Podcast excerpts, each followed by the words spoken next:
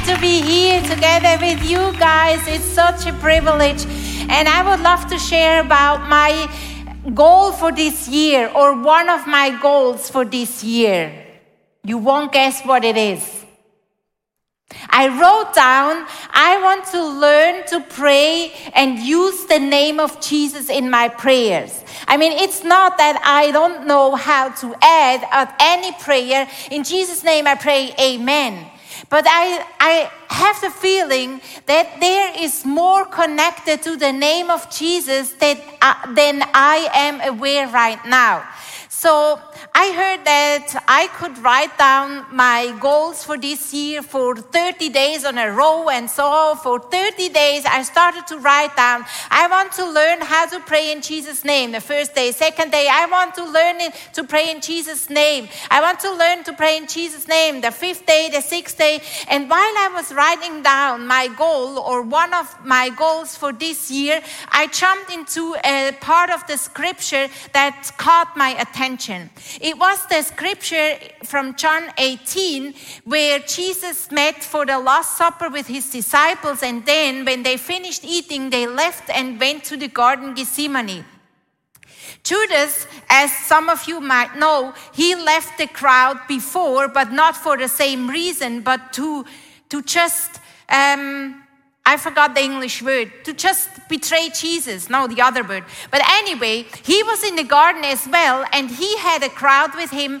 And it says in the scripture, it's about 400 to 600 armed Roman soldier. It's a big crowd. When you have a look around, I'm not so good in figures, but I guess the 600 are more than we are right now. So it's a big crowd. And added to this big crowd of armed Roman soldiers were the temple police, which uh, we guess also armed because they needed to protect the temple. So a big crowd of armed men were there, and instead of Jesus, when he was in the garden, sneaking back or using one of his miracles to make him disappear because he don't want to confront these guys, these bad guys, he approached them. He approached them, asking them, Whom are you looking for?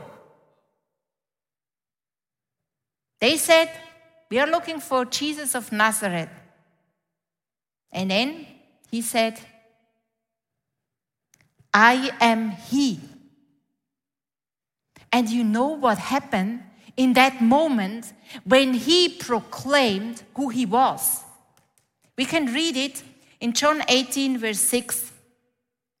When Jesus said, I am He, they drew back and fell to the ground. Can you imagine how powerful it is when He spoke, I am He? He used His name and it was so powerful that everyone was laying on the floor. I found it so interesting to see and to have a glimpse of how powerful the name of Jesus is. In Jeremiah 10, verse 6, we read, No one is like you, Lord. No one is like you. You are great. Your name is mighty in power. And when it comes in terms of the question that we have today for the message, does Jesus not heal all people? I find it very important to know and to have a, a, picture in mind how powerful not only his name is, but also how powerful he himself is and how powerful his name is. And in the German translation, it translates a little bit different. This verse from Jeremiah 10, verse 6, it says, And you can prove it with deeds how powerful you are. Not only you are big, not only you are powerful, not only is your name powerful, but you can prove prove it with your deeds. And when it comes in terms of the question, does people not heal all people?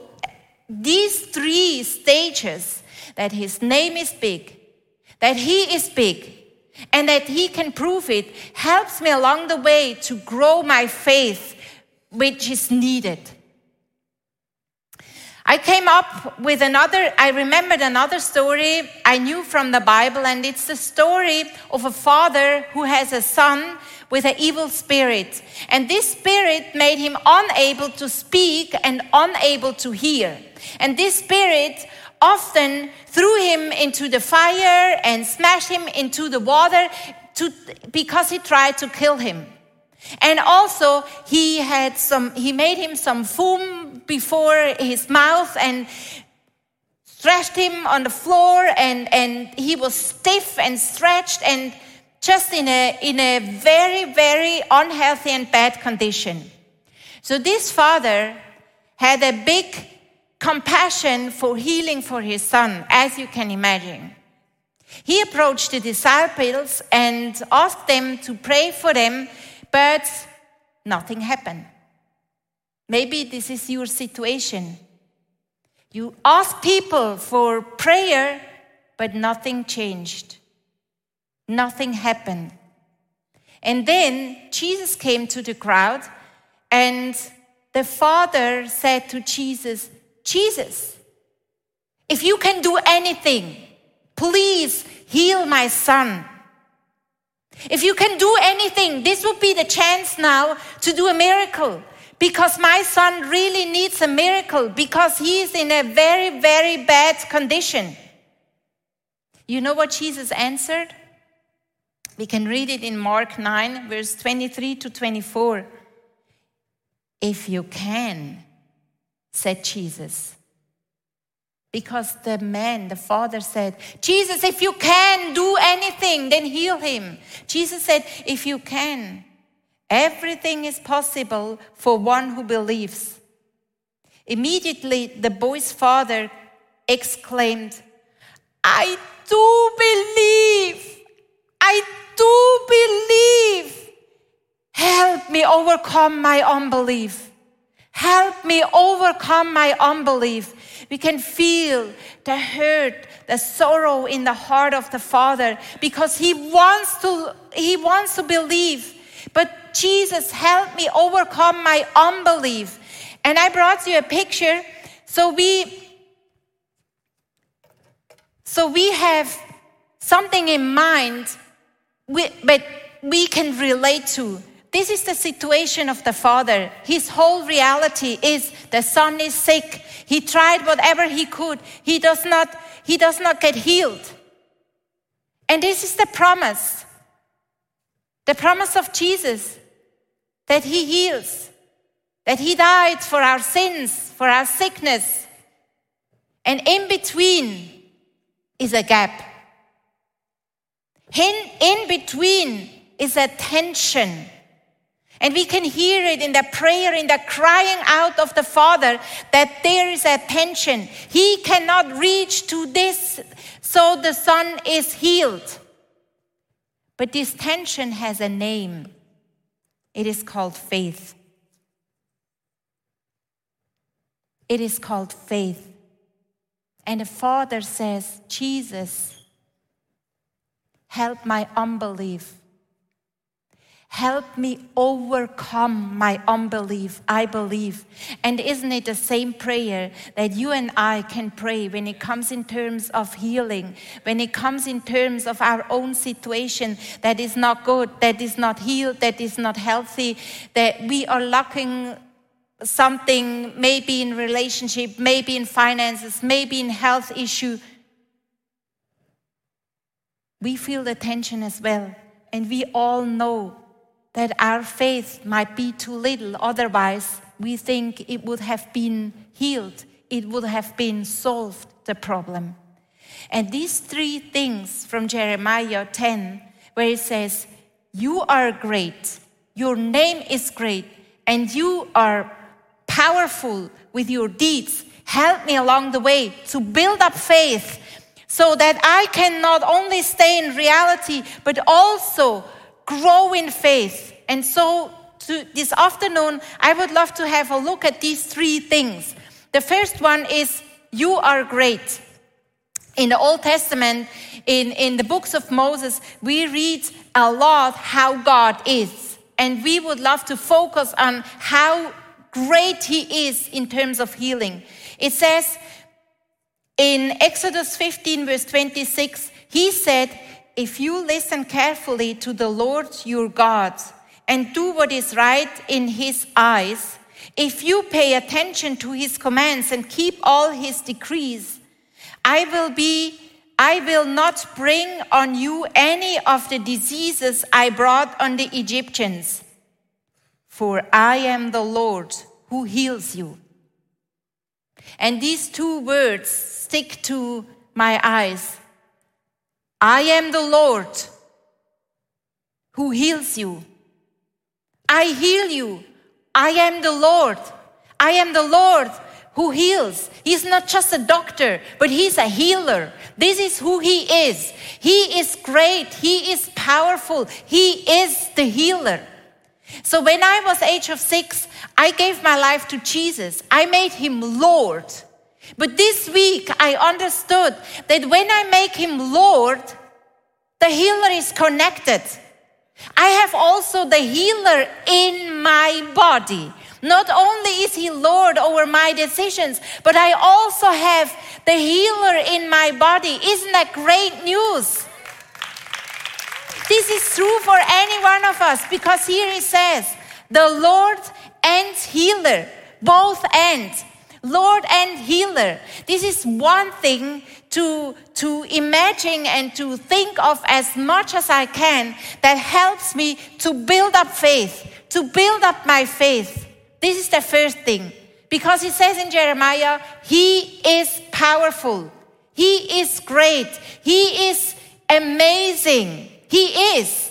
He is healer and Lord. The second thing is His name is great. And what that means, I already told you in the beginning. His name is great. So great that when He says, I am He, the enemy falls down. I am He, the enemy has nothing left to say. In your situation, in my situation. This is another picture I have in mind that builds up my faith when I see reality more clear than the promises. And you know what?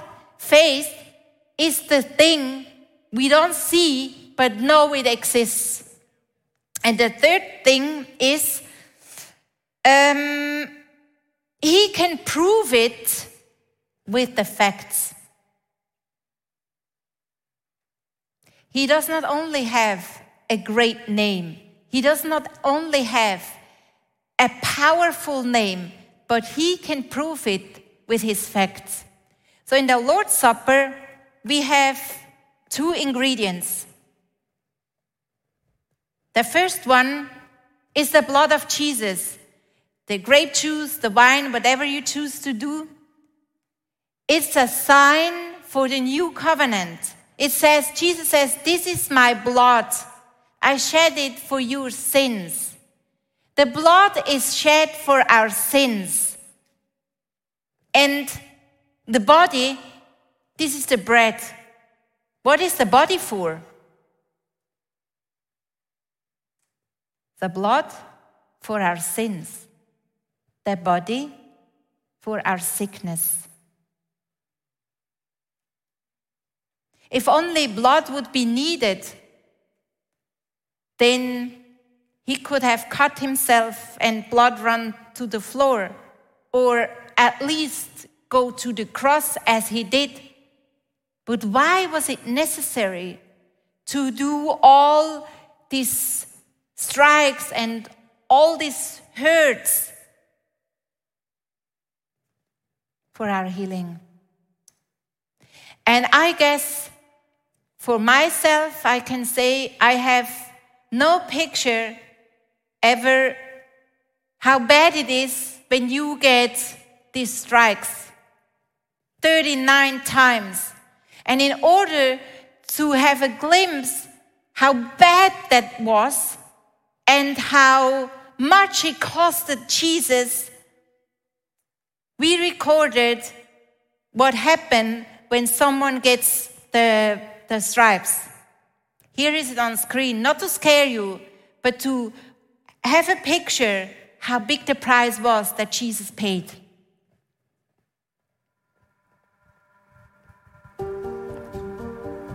In the Gospels, the scourging of Jesus is rendered in a single sentence He was seized and scourged. However, the horror of the punishment is not expressed in this summary. For the scourging, the Romans used a weapon called a flagrum. It was a whip with a leather strap. Pieces of metal or bone were attached to the leather strap.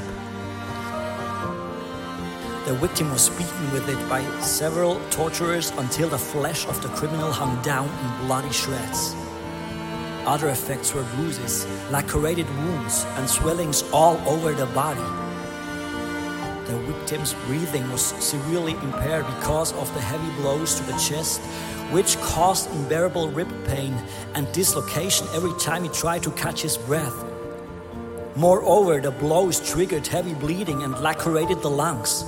The deeper the wounds became, the more blood spurted from the arteries with each heartbeat. The pain and blood loss caused circulatory shock. The fact that Simon of Cyrene had to carry the cross for Jesus and that Jesus died so quickly is due to the torture of scourging, during which other criminals sometimes already died. Jesus was not only tortured in this one way, but he also suffered the humiliation by the people he himself had created. He was whipped by those who existed only thanks to his own power. And the crucifixion was still ahead of him.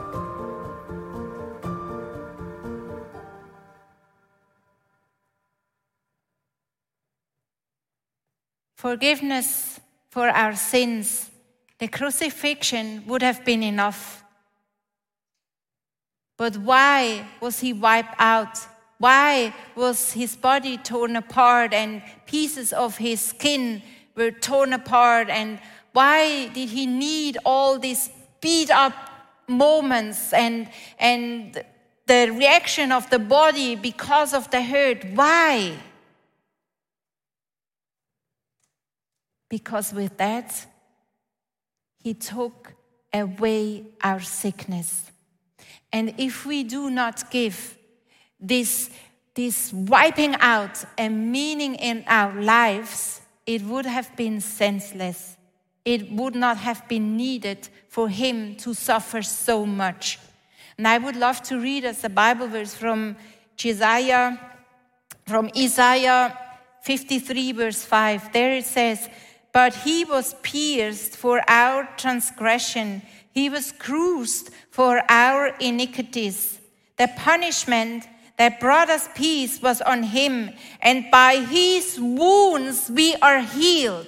This is the meaning of why he suffered so much, of why he not only died on the cross, but also his body was torn, torn apart because we are healed with that. And sometimes it's difficult to understand because the reality looks so different. And there are people, and I count me to the same people, you stay with the reality because you say, I don't experience the healing. And that's fine because we all know in heaven we will be healed. One day we will be healed. And we say, Lord Jesus, that's fine for me. I stay with the reality. I can accept that I'm sick, that, that this and that does not work so well. I can accept all these realities. That's fine for me, Jesus. Don't, I don't want to bother you. That's fine. If, as long as you heal me in the heaven, that's fine. This is the reality. But you know what happened? We cut the rope through. We stayed there, disconnected from what God did on the cross for us, for what He suffered for. And there are other people. They are on this side. They say, You only have to believe. Sickness does not exist in my life. I'm fully well because they know what they speak out, it will happen. But also, these guys cut the rope of faith through. And what we are invited to do is not hang what happened, what we experience in miracles on the cross, but that we have what He did on the cross here. And what we experience is on the way, but the end is this. And what I would love for us is to restore faith in our lives. That we restore this faith, that we make this prayer of that guy, of that father our own. Please help me come out of my unbelief. And establish the faith in our lives again. And we have given so many possibilities to establish this faith. And I told you, I imagine myself that God is great, that, that His name is great, and that He can prove it with deeds. And what happened if He does not heal? Janice Brown, let's welcome her on our stage. She's 180 leader so good to have you with us, Janice. Thank you, thank you. I'm so pleased to call you my neighbor, to call you my prayer warrior for our neighbors. And not only that, but you also experience and, and do by purpose increase and feed your faith on a regular basis. Yes, absolutely.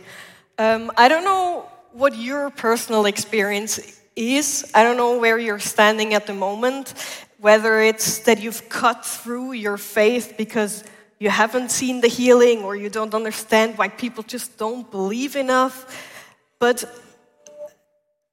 I can tell you, I've been on both sides. I've been on both sides, just clinging to Jesus, hoping for his reality and just building on my own strength and hoping that I can just get through my day without Jesus, that I just have to be wise and I just have to keep on going with my own strength.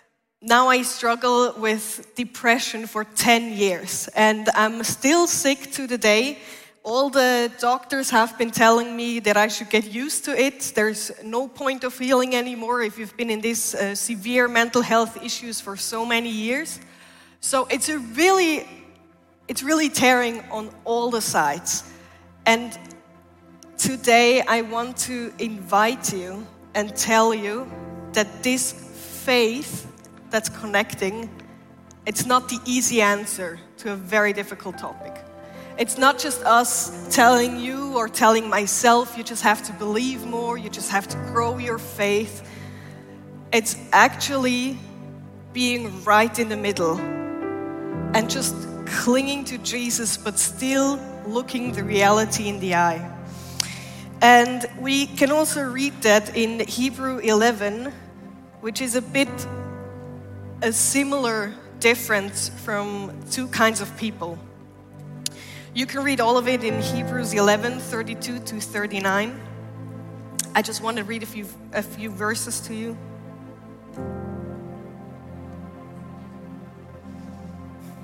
A lot of people are named by their name and they say, through faith, they have conquered kingdoms, administered justice, and gained what was promised.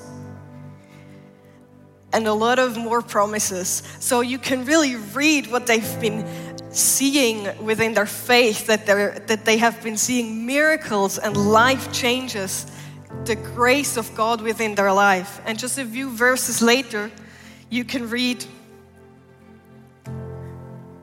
but some faced years and flogging and even chains and imprisonment. They were put to death by stoning, they were sawed in two, they were killed by the sword. And then the reaction to both of these people, to these very different stories of lives. Some of them very blessed and very easy, and you can really see the blessing. And some of them tortured and hurting and with a lot of pain. And it says, These were all commended for their faith, yet none of them received what they had been promised. It is what I said about the people that you cannot really see the blessing. But it says about both, these are all commanded by their faith, for their faith. And it's really fascinating that you can't judge, you can never judge a faith just by what their lives look like. And Jesus says they are commanded by their faith. And in, in German it says that he is happy about their faith, that God is happy about their life, that he feels joy about their life. And this is really something that I wish for my life. And so, a lot of things I really, really hope for myself. I also hope for you that I can see the healing within this life because it's been really tough 10 years. It's been really, really difficult, and it, it still is, and it's gonna be. But I will never stop praising our God in heaven just because my life is difficult and because I haven't seen the healing yet. I'm not gonna let it stop me because my God, He is holy and almighty, even if I've seen it in my life or I haven't. But I don't believe that God is just here to make my life easier, for my healing, for me just to go through life with joy. But God is here so I can bow my knees and praise Him and maybe with the grace of God, I can see miracles, but maybe I will only see it in heaven. And today I want to be um, very honest with you and show you how I pray when I don't know how to pray. So, a lot of times with my mental health, it feels like this was just ripped apart, like we saw before, that it just falls down, and I don't know how I can get back to that faith. But I try and I found some very creative ways that I can have this faith back again. So um, I praise the uh, I pray the rosary. I actually think I do it the wrong way, but it works anyway, and I'm pretty sure God can still understand me. But the way that I pray it, I start with Jesus at the cross. And maybe I cannot put in words what I'm hurting. Maybe I cannot put in words what I'm wishing for, what I'm really hoping for, but I can say, Jesus Christ, please have mercy on me. And just that sentence alone, it invites God into my hurting. And this is how I try to keep on hoping and take my reality seriously, but still also really believe in a God that everything is possible. So it takes about 10 minutes where I start with Jesus. I go around with every single um, circle, every single knob, and I pray, Jesus, please just have mercy over my life. Jesus, please just have mercy over my life. And this is a prayer that helps me take my pain very seriously, but also take God's possibilities very seriously. And then another prayer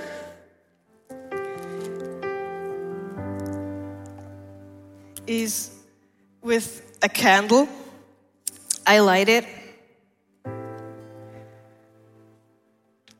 And uh, it really helps me to see the fire. It helps me to smell the wonderful candle. And I just tell God whatever I have to tell Him. I tell Him, I really, really don't believe that you're going to heal me anytime soon or I just ask for his healing. Maybe I have the strength to pray, God, please just take this pain away from me. Please let me be healthy. Mostly it's just a prayer with one sentence, very honest, very direct. And I pray this and I blow out the candle. And then I can smell again. I can see that the fire is out within my hands. I know I cannot change my health. I cannot change anything big. I cannot get the healing from myself. So I have to trust God that within His hands the light will always keep on burning, that I will always be on His mind, that He will always be there for me. But I cannot hold the healing or the hope for healing within my hands. I have to trust God. So maybe it's a bit a tough message for you.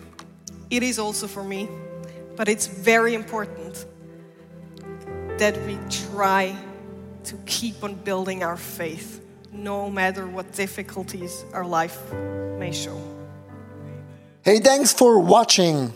Hey, our passion for people is that we see them grow in their relationship with Jesus, live fearlessly, and influence their people and the surrounding in a positive way. And if you would like to be part of that vision, we thank you so much for your financial support because that would make it possible. I hope that this message spoke to you really. And if you don't have subscribed to our channel, please do this. And it's always a big blessing. Maybe you know some people in your neighborhood or in your friendship. Say that podcast could be a very well cool thing. Just share the link because it's pretty, pretty easy. And I'm looking forward to see you again. Tune in and God bless you and see you soon. Bye bye.